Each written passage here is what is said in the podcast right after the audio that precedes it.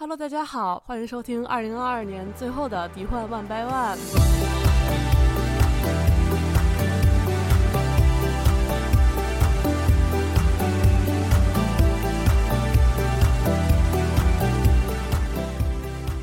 最近呢，生病的人比较多，希望大家身体还都健康。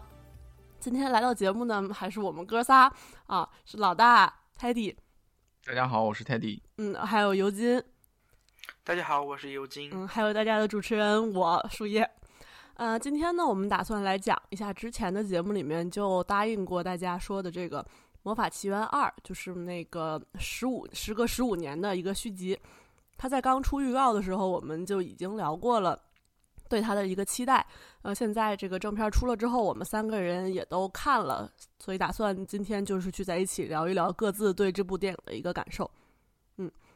嗯，呃，当然那个聊的话，肯定是先从优点说起了。嗯，其实我们当初对这部电影之所以这么期待啊，主要还是因为它是就是当初的第一部，我们都很喜欢，对吧？然后呢，第二部呢，它又很难得的，就是说把这个原班人马都。都聚齐了啊，然后继续扮演他们的角色，然后就是故事也是等于设定在第一部的十几年后，嗯，所以就很想知道这些角色，呃，后来的生活怎么样，这个是否这个幸福的生活得以延续吧，所以当时是很期待的。那从这个片子里面也确实看到了很多对第一部的电影的一些呃延续，对吧？你看到之后你就觉得，哎。还是之前的那个那个事件，那些角色啊，那个那个感觉，就一下就进入了这个片子了。比如说，呃，一开始那个呃吉塞尔就打开了他阳台的那个窗户，对吧？站在阳台上，这个其实是第一部里面很经典的一个镜头。然后包括第一部的电影最后的高潮不是在那个舞会上嘛？啊，然后这一部电影里面其实最后也是在舞会上打到了最后的这个冲突的高潮。然后包括什么十二点这个魔法定格的这个规则也没有变，对吧？这么多年还是得赶在十二点之前拯救一切。嗯嗯，嗯你刚才说的我基本上都同意吧，就是保留了很多第一部的一些大家印象比较深刻的点，而且他还呃除了对他自己的那个前一部，然后对于迪士尼其他的公主片儿的致敬和就是玩梗也挺多的。然后就是，我觉得最明显的就是什么睡美人啊、灰姑娘啊、白雪公主、长发公主这几部，就是带有这个啊恶毒皇后或者恶毒后妈的这个角色的呃公主片，就对这个致敬就很明显。还有一些就不太明显的，就是在小道具上面玩的一些梗，就比如说什么美女野兽啊，然后爱丽丝梦游仙境啊，呃。他的一些道具在这里面都有体现，比如说他那个在柜子里面找东西的时候，会看到那个邪恶魔法道具里面有什么纺车，然后有毒药，然后有毒苹果，就是这些。是，除了除了那个对迪士尼之前公主电影的呃玩梗，还有很多迪斯 Disney Channel 里面青少年电影的梗，包括男女主的相遇啊和他们。各自背负的各自家庭之间的矛盾，然后还有就是冲破万难最后在一起的各种事情。对你这么一说，我就回想起来，其实片子里面有几个镜头确实非常的有迪士尼频道的那个那个味儿啊。一个是他们在学校里面相遇，对吧？就是互相等于打招呼认识那那一块儿。还有就是女孩在是在服装店里面嘛，朝那个。门外头望，然后那个男孩骑在马上，嗯嗯，回眸的那一下子，对对对，是吧？就非常迪士尼频道，Boy Miss Girl 吗？而且这一次作词 Steven Schwartz 在歌词里面也埋了很多的关于迪士尼之前动画的彩蛋，大家可以自己去找一找。说到歌曲，这次的有几首歌里面也有很多之前金曲的影子，比如那个两个呃女主和反派。Maya Rudolph 一起对唱的那一首反派之歌《Better》。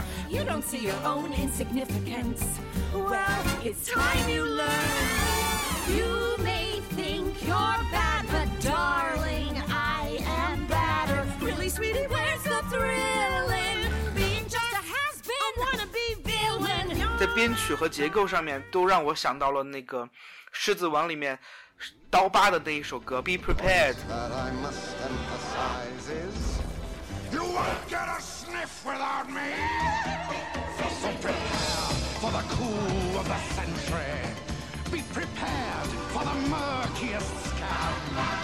Meticulous planning, tenacity spanning, decades of denial is simply why I'll be 当时我听到的时候就觉得，哇，终于带那个狮子王一起玩了。之前总是公主电影都没有没有一些别的，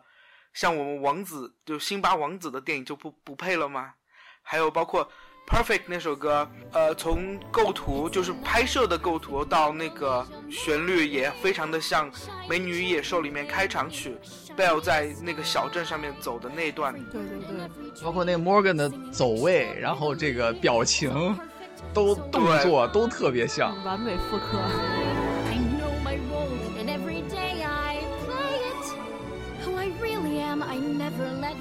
我记得贝尔好像也是手上挎了一个东西，是一个篮子还是一个什么，拿了他也是上街采购，对是吧？对，然后然后从那个就是小镇中中心的那个喷泉的边上面走过去啊。而且他那个路过那个什么水果店吧，还是什么，在那个水果箱子上面，后面有人泼了一盆水，那里是致敬了那个艾丽尔最经典那个镜头，就是他趴在悬崖上的那里，这个还比较隐晦，但是我觉得应该是有，应该是有那个致敬那一段的元素在。而这部我还比较喜欢的一个点，就是我觉得它，呃，服装设计也挺好的，尤其是女主角 Amy Adams 的衣服，就是他们，嗯，呃，一个是换了好几套衣服嘛，就基本上每个阶段都换一件衣服，而且就是她她的每一套服装其实都影射了她当时内心的一个状态，就是从一个呃完全就是呃内心纯洁的一个角色，然后最后逐渐黑化，黑化变成一个那种呃邪恶皇后，就是她的衣服都能体现出这一点，而且她那个大袖子的那个造型也是相当于是致敬了她第一部的那套白裙子嘛，就是那个蓬蓬蓬蓬袖的那个裙子，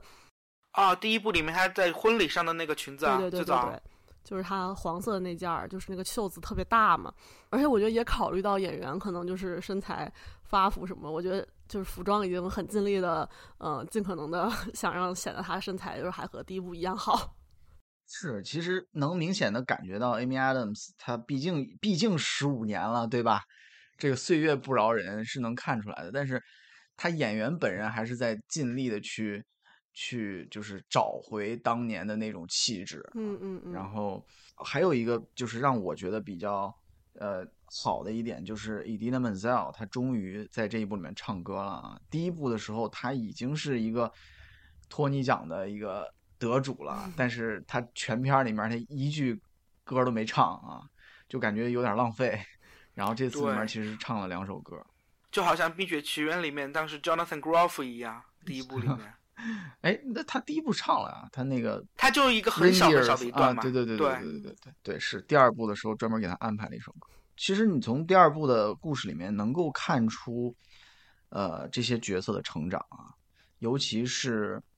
女儿 Morgan，对吧？嗯、这个 Morgan 呢，她第一部电影里面她是一个很小的小女孩儿，对吧？嗯然后在这一部里面，她就是长成一个青少年了，而且她在故事里面其实成了非常重要的一个角色。如果说第一部它的主题是这个最主要的关系可能是爱情，对吧？就是男女主之间的关系的话，嗯，那其实在这一部里面，呃，最重要的关系其实是母女关系，对，就是吉塞尔跟跟摩根他们的关系，所以这个曾经的爱情的主题，现在变成了一个爱整个这个家家家庭之间对，对家庭之爱而且是没有血缘的家庭。是对，嗯回想起第一部电影啊，我觉得我为什么当时感觉特别喜欢它，就是觉得它是拍出了一个现代童话的感觉。就是首先它是有很多童话的设定，对吧？就是像一一出来你就发现，哎，女主可以跟动物无障碍的交流，然后呢，王子的这个有一个王子是有一个邪恶的后妈，这些就非常童话的那种设定。啊，同时呢，它有有一些比较反传统的元素里面，可能在当时看起来就已经非常反传统了。比如说，在舞会上面那个斗恶龙的人是女主，是吉赛尔，而不是这个王子，对吧？然后呢，呃，吉赛尔也是从一开始就是完全的一个傻白甜的童话故事里面里面那一个角色，他当时还相信这个 happily ever after 肯定是肯定是非常美好的一种愿景。然后他在纽约里面认识到了，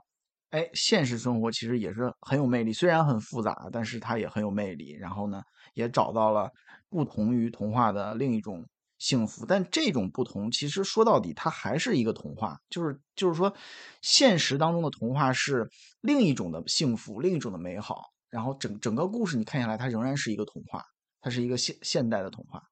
那第一部的这种所谓的反传统的这种设定，放在今天它已经不够了，对吧？对就是人们看了太多的所谓这种哎，反套路片儿，对反套路的啊、现代童话呀之类的。那如今十五年后，观众想要看什么？我觉得这个创作者他其实从片名上就对之前的这个第一部的利益进行了一种质疑或者说否定吧。嗯就是从嗯片名上你就能看出来嘛，他就是加了一个否定的前缀。对，然后呢，故事暗含的这个信息，也不是说，哎，你可以在现实中过出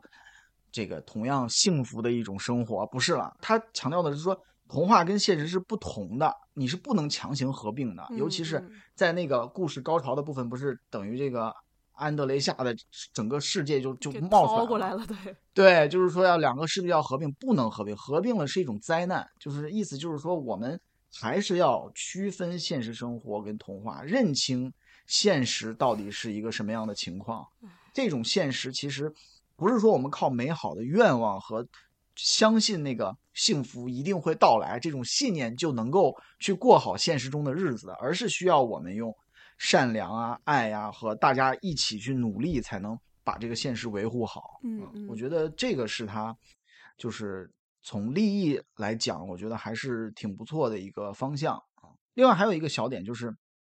我在看到中间就是吉塞尔黑化的这些情节的时候，我就想到啊，他是不是在说明这么一个道理，就是嗯，没，毕竟没有人是完美的啊，嗯嗯大家不可能都像一个这个傻白甜的公主一样，所以每个人可能心里面都有一些阴暗的一面，或者是说一些不高尚的想法和欲望啊。但是就是我们其实生活在这个社会里面，我们作为一个社会化的人，我们是有这个义务去抑制这些，用一种从现代文明人的角度吧，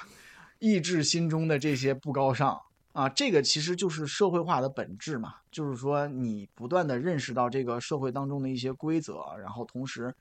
呃，在不伤害别人的情况下，哎，你自己也能够获得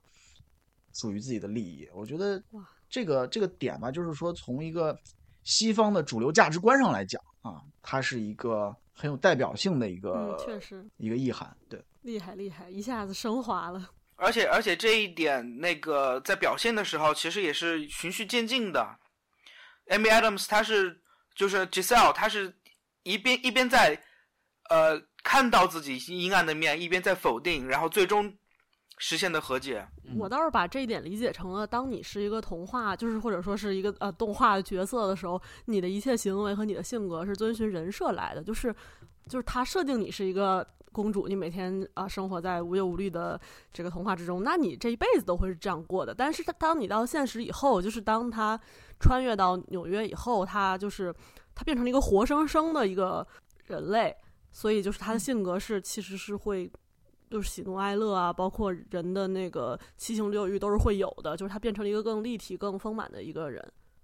嗯，那么好了，刚才我们说的这些呢，都是大家比较喜欢的点，就是夸他啊。然后其实呢，我们也有很多就是不满的地方，一些比较遗憾的地方。接下来我们就来说一些，嗯、可能不那么好听的，嗯，就是觉得这部电影还比较嗯不完善的地方。对，咱们其实刚才聊到，呃，就是角色的这种呃成长啊，但是其实我觉得在角色这个上面缺憾还是挺大，而且是挺明显的。有一个问题就是，吉塞尔在这个纽约呀、生活了十几年了，对吧？嗯他就是就是我们刚才谈到的这个社会化这个过程，就是你在不断的生活当中，你去认识到这个社会上面的一些规矩啊，嗯一些运行的方式，然后你就去适应它，对吧？对但是在纽约生活十几年之后，你会发现，好像他从这个这个日常的这个反应上、理解力上，嗯，并没有真正得到社会化有一成长。对，就是你比如说有一个很明显的呃地方，就是那个呃 Morgan 跟他说，呃，哎，那句台词是啥来着？就是我这天过得很好，然后那个呃大家都很反正就是一句很讽刺的台词，吉塞尔就理解不了，然后后来才反应了一下，哦，你这是在说反话。sarcasm 就在讽刺。对，我就我我当时我就愣了一下，说这是这是这是干啥呢？这个就是好像还嗯这么多年都白活了一，就这个感觉，对吧？然后就是这一部里面，你像罗伯特呀，还有那个爱德华，他们的这个戏份都非常少。对，罗伯特戏份少呢，他就有一个问题，就是说，你这两个人的关系到底现在怎么样？就互相还有多爱，对吧？就是这个其实是很关键的，就是你在处理这个家庭关系的时候，你对你需要互相做出妥协，互相做出一些奉献。那么它的基础一定是这两个人仍然是非常相爱的，对啊，对，但是这这个点它没有体现出来。对，这也反映到刚才你说的那个吉赛尔人设的问题啊，就是如果他一直十五年了依然保持这样童话一样的性格的话，那么必然是罗伯特和摩根把他保护的很好，或者没有让他接触太多现实的社社会。有道理。但是我们并没有在片子开头或者任何地方看到罗伯特对他的爱依然有多么的深，嗯，嗯，这就是让这个就人设变得更不成立了。是他就是等于是默认了你们所有观众都知道他们俩特别相爱，不用我交代了，你知道吗？他就是特别相爱，就那种感觉。但是最后给罗伯特的戏份儿其实就是在打酱油啊，就是在街上拿个剑到处乱转。我说这在这干啥呢？等于把他变成了一个小丑的形象就很奇怪。剧人了，对，是吧？然后另外就是爱德华，爱德华在第一部里面，我觉得是第一部电影整个喜感的一个 来源，嗯嗯，嗯？对吧？基本上就是靠他营造那个喜感，他从那个井里面出来，然后再包括跟那个呃市政工人对，跟那个公交车司机，对吧？那些互动，其实那是非常喜感的，把这个整个这个喜剧的氛围给奠定出来了。但这一部里面，其实爱德华也没有多少戏份，所以整个这一部我就觉得喜感不足。嗯，嗯，对，而且就是他他的喜剧感怎么说呢？我觉得很牵强，就是有些地方我觉得我能看出来是他想让我笑，但是我笑不出来。就尤其是那个，就那个新的反派，还有他那两个跟班儿，我觉得他们可能本身，我觉得那两个跟班本意啊，就是应该是像灰姑娘那两个姐姐一样的一个角色嘛，就是他们又坏，但是脑子又不好，就是那种经常出丑啊，然后让大家看笑话，最后他们得了报应，大家就是也很爽这种。但是我就觉得很就是滑稽，但是不 funny，就是我没有笑，而且我觉得他们还挺惨的，就是有一种脑子不好的可怜感。我我是这么理解的，就是新的反派包括呃 Maya Rudolph 的那个角色啊和他的两个跟班，我的理解是他们在变成童话世界以后啊，嗯，就是开始施魔法了以后，开始世界开始坍缩，就是在三维空间，但是人都是二维的童话世界里面的人，就是那种非黑即白、非正即反的那种那种性格啊，就特别的脸谱化。最开始其实 Malvina 好像也没有对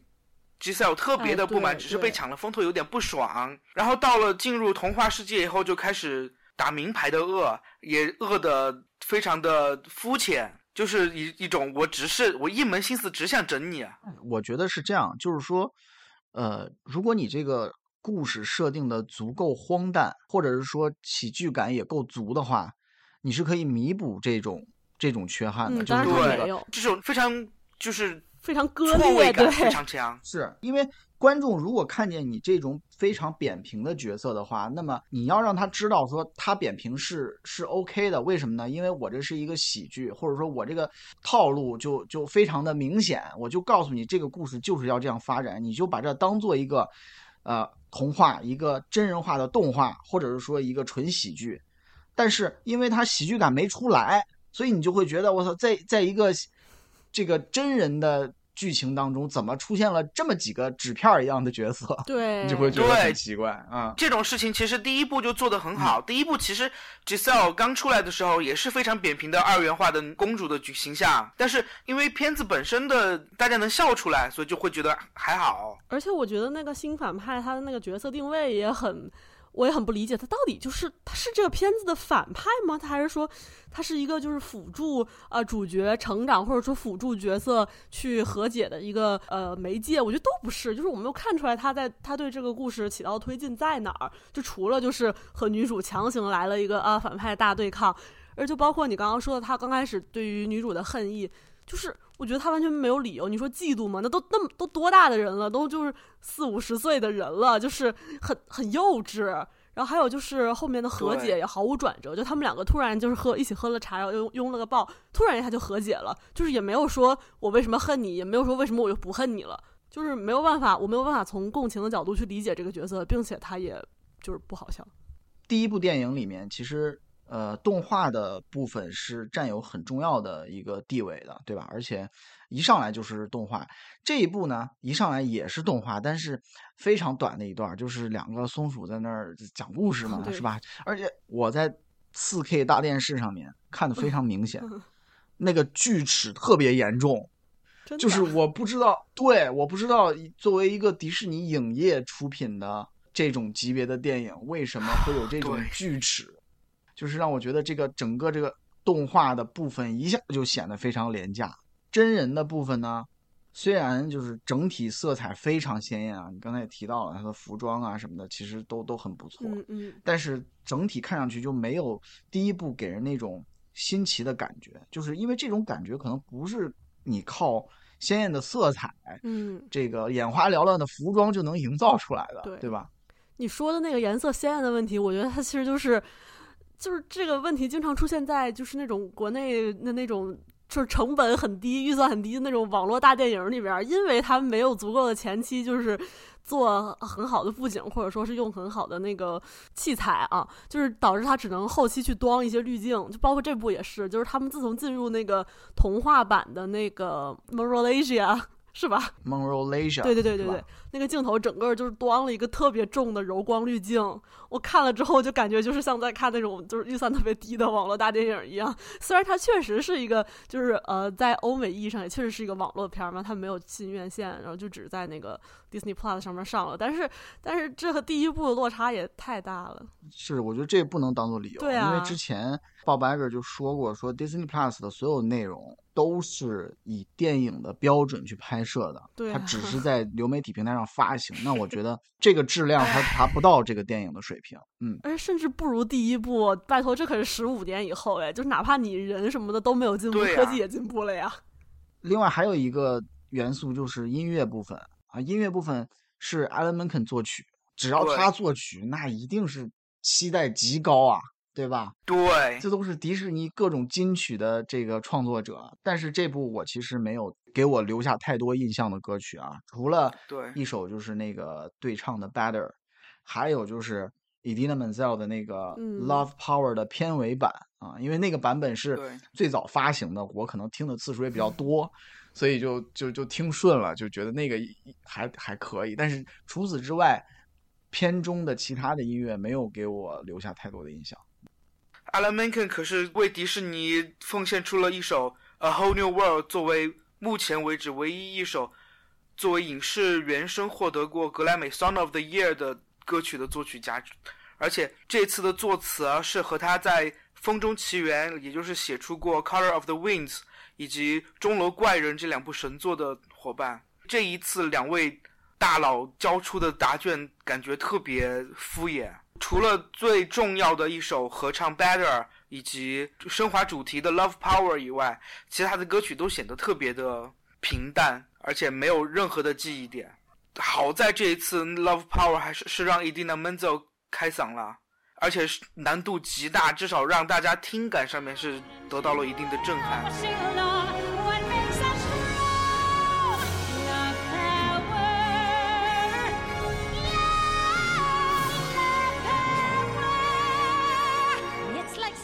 要不然这一作的歌曲要就可以说是完全的失败。不过这部电影在我看来最大的问题还是故事，就是我觉得它并没有完全的开发好，就好像是一个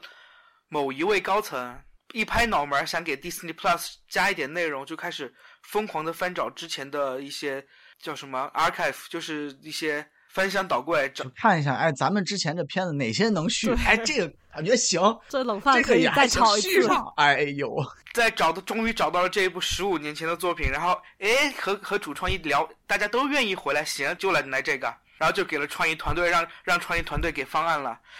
就是这个故事看下来，让我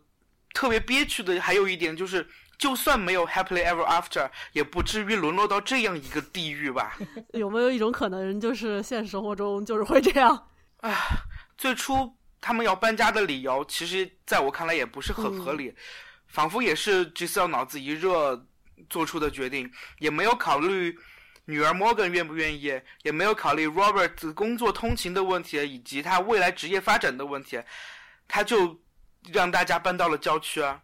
然后到了郊区以后，因为自己着急搬家，然后什么事儿都没有准准备好，就让全镇的人所有人跟着他一一块儿改变，变成二次元，真的非常的不负责任，完全不像一个成年人。对，其实我觉得就是说，我们不评判剧中角色的这个所谓三观啊，我们觉得只要是在作品里，他其实什么都行。但是我们是从合理性上去去说这个东西它，它感觉就不合理。就是呃，全家的人，就是你如果刚来这个世界啊，你不了解，那我可能迁就着你是 OK 的。你毕竟在这儿生活了十几年了。而且你有一个家庭，你肯定是知道这个要搞好这个家庭中的关系是需要互相妥协的，对吧？但是现在这个故事发展下来，就觉得说，仍然是这个呃罗伯特和摩根两个人父女俩在迁就着这个哎，对，呃吉塞尔，对吧？甚至连最后结局都是，就是说你不断的在做出一些新的任性的行为，就是你最后这个结局等于是吉塞尔自己搞出这么一出闹剧啊，完事儿了之后呢，其他人还都得来理解你，对吧？对，强行和就解。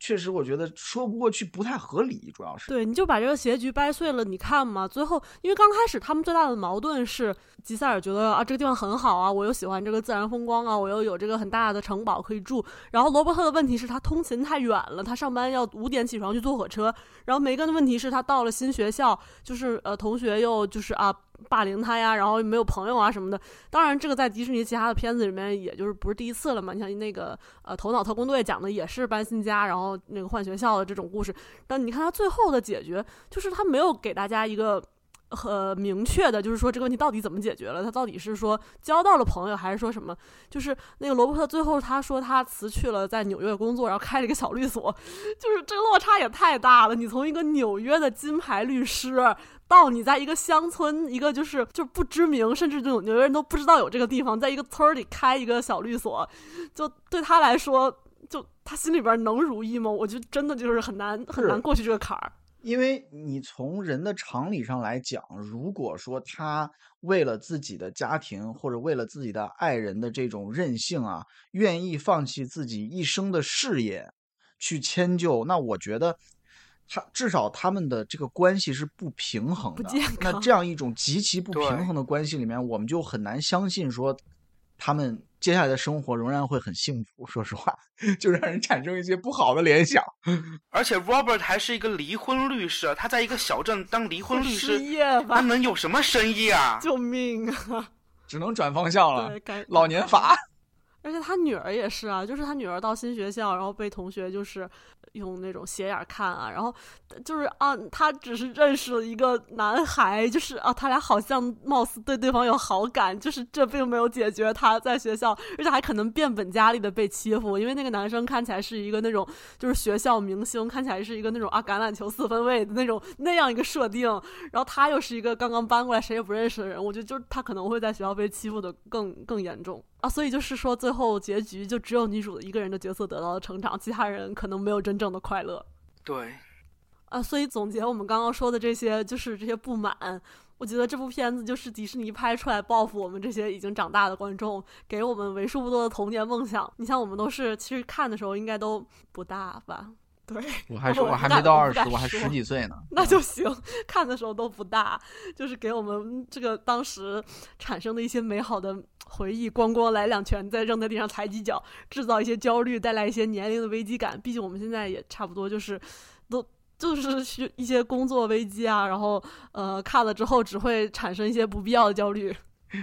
而他整部片子的那个节奏感也是，开头的时候还比较正常，就是非常现实嘛。开头的时候就是一个现实版的啊中年，就是婚姻到了倦怠期啊，然后事业到了危机啊，然后孩子在青春期又生了二胎，就是一个非常现实，就是生活生活气息非常重的一个剧本嘛。刚开始我看的时候还比较能共情，比较清醒，到了中间就突然感觉就是像主创和演员每个人都吃了那个云南的那个毒菌子，开始看到墙上的跳舞小人一样。就是这部片子从从写出来到演出来到剪辑做完特效，然后发出来，居然没有一个人站出来说这个东西不行，我们不要拍了。就像刚刚尤金说的一样，就像是一个迪士尼的高层啊、就实在是没的东西可拍，然后翻箱倒柜翻出这么一个东西，然后大家就就都说啊，这个可以就拍这个吧。就是我觉得所有人在硬着头皮做，就并不是真的想做。包括那些演员，有的时候我觉得他们演就是有一种就是嗯，就是钱难挣的艰辛感在里面。可能是不是迪士尼给的还挺多的？对对对，我估计是，你想想，十五年把他们找回来，Disney Plus 的亏损是不是都给了这些演员了？然后所以我对这部片子总体的评价就是可以看，但是看的时候就不要过脑子了，就都过过脑子的话是真的会难过的。最好是看完一遍这个再看第一部，洗洗洗洗眼睛。但是其实第一部的那种设定，你现在放在现在，其实也是不太可能再能拍出来了，对吧？它是限定啊在那个时代的，已经不合时宜了。对，所以能不能把我孩子的梦就是留在那个时候，也就不要再挖出来，然后毁一遍。唉，总之呃这一年来，迪士尼的不管是真人项目还是动画项目，我都有一点抵触。无论是漫威的，比方说今年的 She-Hulk，唯一好一点的就是银河护卫队的那个节日特辑那一部还不错。哎，到时候这个年度盘点的时候，呃，还得你来给咱吐吐槽啊。不错，把这饼先画好呀，好呀。所以前一段时间不是那个包振博被开除了嘛？然后我看到那个 Bob Iger 回来了，我心里多少还是有一点安慰的。我觉得也许明年的迪士尼会有一点点转机，也说不定呢。那既然聊到了换 CEO 这件事儿，就是顺带一起说一下，就是今年迪士尼的一个新闻是吧？对对，年底的大新闻，对就感觉是冲业绩的大新闻。这个这个真的是绕不过去的一个一个事儿。包正博 大家知道，其实也就是前两年，二零二零年二月的时候，才接任了这个 Bob Iger 的职位，现在作为 CEO，对吧？因为可能之前 Bob Iger 当 CEO 的时间太长了，大家都会觉得你当两年，这这这就看起来就太短了。而且关键是今年六月的时候，董事会已经同意，就是说把包正博续约续到二零二四年。哎，结果前段时间突然就传拦腰斩断，传出说要给他开了，对吧？对，而且执行力是特别的快，就公布了就马上换，马上上任。对，而且我当时看那个报道，好像说是在公布之前的前几天，董事会的主席才给鲍白尔打电话，问他说：“哎，你愿不愿意回来？” 然后鲍白尔说：“行。”然后这事儿就定了。然后几天之后，这这事儿就就完事儿了。挨个估计也看不下去了。对，对，是他其实好像之前说，在一些比较公开的场合已经开始批评包正博了，说他的这个呃所作所为让他感到把迪士尼公司带往了一个就让他很伤心的方向吧，可能大概就这么一个意思。对我大概也总结了一下，呃，包正博这两年多到底干了什么，就是引起了众怒，大家都觉得看不下去了啊。有这么几个方面，一个是他激怒了消费者，最有代表性的一个事情就是美国的迪士尼乐园呢，它本来也是有那个 Fast Pass 的，对吧？你就上海咱们不是也有嘛，就是从美国那边嗯直接搬过来的。包正博上了之后，二零二一年，他把这个 Fast Pass 取消了，然后替换成了一个收费服务，叫 Genie Plus，就是你得在手机上安一个 App 叫 Genie，好像是，然后你在里面要开通这个 Genie Plus 的服务，交钱，你才可以获得这种快速通道的权益。这个就让很多的，就是乐园的爱好者非常愤怒，就说你这是想想钱想疯了啊！而且这个其实也是延续了包正博在乐园的一系列的动作啊。他在成为 CEO 之前，不就是管乐园这一块儿的嘛？然后嗯当时很多人就说，他把乐园的一些服务啊什么都砍掉了。啊，整个的体验都下下滑了，你就是为了赚钱呀、什么坑消费者之类的，所以这个骂声是已经很长时间了。然后还有一块儿就是，他得罪了这个好莱坞。当时大家都知道非常重要的一个事件就是斯嘉丽·约翰逊，对吧？跟迪士尼的官司。我相信啊，演员跟片方的这种矛盾摩擦，嗯一直应该都是存在的。但主要是迪士尼怎么处理这件事儿，就显得非常的让人看不懂。当时我记得迪士尼的发言人还专门给媒体说了一段很重的话，就是说什么你你这个约翰逊告我们迪士尼这个诉讼啊毫无意义，说你这个官司让人悲伤难过，你冷酷的无视了新冠疫情造成的可怕的长期的全球性影响。我们通过 Disney Plus 直接给你上到 Premier Access，让你已经获得了两千万美元的这个收入了。他应该是说的，他本来的片酬是两千万，其实不算特别高。就是当时签这个是因为他是就是签过了一个影片上映后的票房分成，但是因为那个提前从那个院线撤下，然后上了 Disney Plus，用了那个 Premier Access，然后导致后面的那个票房营收能力不行。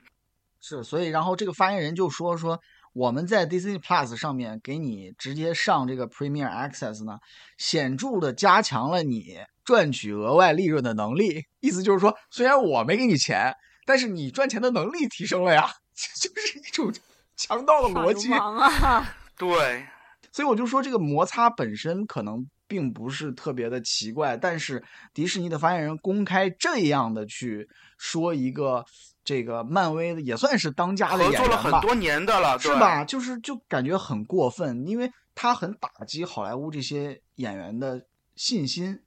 其实是伤害了就是大家对于这个迪士尼的信任，这是惹怒好莱坞。然后呢，他也让华尔街非常失望，就是这个我是有亲身惨痛的教训的啊。你要知道，二零二一年三月的时候，嗯，迪士尼的股价最高得达到了二百美元以上。好，我就是在那个时候买进的，你知道吗？私人恩怨了啊！现在腰斩呀，现在不到一百美元呀，我的妈呀，一半儿都没了。这个这个问问题在哪儿呢？就是说，包正博本身他呃最早他就是做媒体发行出身的啊，他就是做什么 DVD 啊，就这些啊，所以他在流媒体这个业务上，他做的非常激进啊，他非常相信这个东西对于迪士尼的有非常长远的意义。我觉得这个也没错啊，但是呢，嗯，它的投入是越来越高，亏损逐年增多，到最新的一个季度的财报，直接面向消费者服务，其实就是流媒体为主嘛，亏损当季达到了十四点七亿美元，就是整个公等于是轻公司的所有的力量，就是在为这个流媒体服务，但是呢，你又看不到它什么时候才能扭亏为盈的一个前景，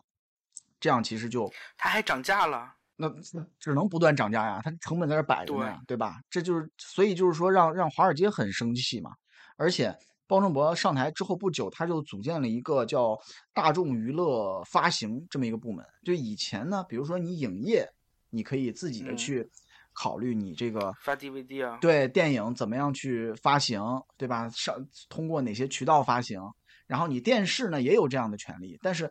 包正博组建的这个新部门就等于把这些各自的发行权利和你这个盈亏自负的这些权利都给收归上来了。哎，就我们这个发行部门，我们也不管别的，哎，我们也不管生产，我们也不管拍摄，我们就管怎么发行、怎么卖钱，你们都没有权利管这事儿。这其实就把公司内部的很多人也都给惹怒了。这是不是就是那个公司内部很多就是创意部门想让他下课，然后要不然就他们集体走的原因啊我？觉得有可能吧，可能这个因素也很多，反正就是公司内部有很多人都对他非常的不满。最后还有就是之前闹得很大的一个佛罗里达的那个 “Don't Say Gay” 法案的这个事件，这大家可能都知道，对吧？对，这个事儿呢，就是说佛罗里达当时有一个法案，这当然是共和党提的这么一个法案啊。它的主要内容就是禁止在课堂上对小学三年级及以下的学生教授跟性取向啊、性别认同相关的这些议题。那很多的这个反对者，包括全国、全美国的一些反对者，他们就认为你这个就是侵犯了言论自由，对吧？那那大家想说什么你，你还管得着吗？而且还有一些人就认为说，这个除了你说什么之外，还可能对真正的这些性少数的孩子们、学生们造成一些伤害啊。他们可能在学校里面就等于不不受到大家的应有的尊重嘛，可能就会得到一些不公平的待遇啊。这个一开始迪士尼对这个事情呢，就是属于不表态的状态啊，因为他在佛罗里达，对他来讲佛罗里达很重要啊，对吧？这个迪士尼世界那么大一个园区就在那儿，而且好像说，呃，迪士尼是佛罗里达最大的雇主，好像是这么回事儿啊。对，它税税收很高，是，所以当时一九六七年，就是在华特迪士尼世界筹建之前，啊，迪士尼公司拿到这片地的时候呢，就首先在当地跟这个政府商量，建了一个所谓的特区。这个特区里面呢，迪士尼基本上就形成了一个自己的小政府一样啊，它可以就很多自治的东西，对，搞自己的市政部门呀，什么消防啊、急救啊这些部门，就是迪士尼自己搞。哎，那这样的话，就等于我没有花你公共服务的钱，我就可以给你少交税，这就是对他的一个税收优惠嘛。所以他之前报道说，他每年可以省下几百万的美元的税费啊。所以就是说，迪士尼可能一直就比较顾忌他跟佛罗里达政府的关系。那这个法案通过之后呢，从公司内部到外部，大家对迪士尼的这个声讨声是越来越大。最后可能包正博也是迫于压力吧，就公开表态了，就是说反对这个这个这个法案。那你反对完了之后呢，佛罗里达政府不干了，对吧？那州长 州长就说，那你你要这样的话，那我们不能给你任何的优惠，我们怎么能养你这么一个一个公司？反对我们的呢，对，哎，所以又把这个当地政府给惹怒了，直接人家就把这个特区给取消了，就没有这些税收优惠了。再有可能包正博也一不小心把中国给惹怒了。大家都知道现在的情况，就是迪士尼的旗下的电影好长时间也都没进来了，很难进来好不容易有一个《阿凡达》啊，最近除了《阿凡达》，好像就只有一个呃不魔法满屋今年上半年还有一部是那个呃尼罗河上的惨案，哦，那是福克斯的片子嘛？那个那个片子是很早就过审了，当时是哦在美国是因为那个有一个演员出了丑闻，所以他把那个推迟了，还是啥？还是嗯跟疫情也有关，反正就是最后他美国那边把档期推迟，我们这边虽然已经过审，我们也跟着推啊。然后今年上半年清库存的时候把这个片儿拿出来了，而且还是走的英国的配额，就跟美国也没关系。现在终于马上到年底了，要来一部《阿凡达》啊！就是在这过程当中，这么多的大片都没进来，那嗯，当时有一次这个财报会议上，包正博可能是被人问到了这个问题嘛，就说那中国没有票房收入了，对你们的影响有多大？他直接来一个说，反正中国的票房收入我们得到的分成的比例就很低，对吧？所以呢，只要在全世界的其他地方，我们的电影啊能够取得成功，那其实缺少了中国这部分收入，对我们整体的业务的影响呢也不大。那他从一个业务发展的角度说这个东西逻辑是通的，对吧？对。但是这话你传到中国人的耳朵里头，那他就得变味儿啊。很多嗯当时中国的自媒体就说啊，迪士尼 CEO 说了，没有中国市场，我也能取得成功。人家原话不是这么说的，对吧？但是呢，你你你架不住，人家就可以这么理解你。所以我就觉得说，这个包正博这个人啊，他可能商业的思维是有的，但是呢，他不会说话。这个事儿是这么个事儿，但是你要把这事儿放到 Bob Iger 那儿，我相信他绝对不会这么说，他绝对对有一个让大家听起来都还比较好听的一个说说法对吧？包正博说出来的话就是那么难听，所以你看看，全世界被他得罪遍了，你说他能不下台吗？苏月，你还记不记得咱们在一九年的时候去那个 D twenty three Expo，怎么了？你说啊就是当时不是，呃，乐园还归他管吗？当时啊啊！乐园那一场他就在台上讲，那一场我们听完之后，其实哦，你当时那场没去是吧？那是那是第三天了啊，对，那是第三天了。对，我当时在那儿看来着，然后我看完就觉得那一场我就不应该去，我就觉得非常无趣，就那个他那个形象本身啊就不招人喜欢，包正博那个形象往那儿一站，你就觉得这人怎么这这不就是电影里面的大反派的经典角色吗？经典的形象吗，对吧？你想一想，接下来还有马上就迎来迪士尼的一百周年，接下来迪士尼会举办肯定很多的活动，总是这么一个人在台上代表迪士尼，带领迪士尼公司走入新一个一百年，我其实心里面都觉得挺不爽的。对呀、估计好多人，估计内部好多人看他不爽很久。那肯定的，那肯定的。所以我就是希望说，鲍白格其实年纪也挺大了，对吧？人家本来都决定退休了，又把人拉回来，就是、尽快的让迪士尼公司回到正轨，不要延续这个下滑的趋势。我觉得现在其实还有救啊，还不是说一下啊这个跌落谷底，没到那地步，咱们就赶紧调整一下方向，走上正轨，而且要尽快的找到一个好的接班人。但是他们都能把一个已经要退休的人拉回来当，有没有一种可能，迪士尼 CEO 这个位置就像美国总统一样，其实没有什么人愿意当？其实我觉得不至于，啊，因为毕竟迪士尼一个商业版图在那儿有有那么大，所以我其实觉得不至于没有人愿意去。但是现在可能窟窿有点大，想去的人可能不太敢。然后对呀、对呀、就是这个意思嘛。那美国总统不也是吗？那想当的话，谁都想当，只是没有人敢当。行，我们一起祝福迪士尼公司吧，不要辜负我们这些粉丝 一片一片好心。对，莫辜负啊，嗯莫辜负。我是觉得，就是对于我们来说，嗯，最直观的感受就是这个公司现在它的走向好不好，就是从内容上，对吧？对呀、对，啊，所以就是你像这种《魔法奇缘二》这种续集，我们希望还是少一点比较好。嗯，是我甚至希望他真人都少拍一点。那肯定呀。如果他有很好的原创本子，他干嘛要翻拍呢？那就是因为没有好的原创本子才翻这些呀。就好好搞一下那个动画工作室，像今年的那个《奇异世界》也不行，也铺的很严重啊。嗯，嗯，是，所以就是这个公司的状态，就从这些内容上就能体现出来。你看，对，他每个月那个 Disney Plus 都在更新新的内容，但是想看下去的欲望真的不不强。我现在一直在就是非美剧看港剧、看韩剧啊。好的，那以上就是大家对于呃《魔法奇缘二》这部电影的看法和对迪士尼的一些不满也好、愿景也好。那么可能下一期呢，我们也会像以前一样做一个这个二零二二年一整年的嗯年终总结。今天就到这儿结束啦，谢谢大家的收听，我们下期再见，拜拜拜耶。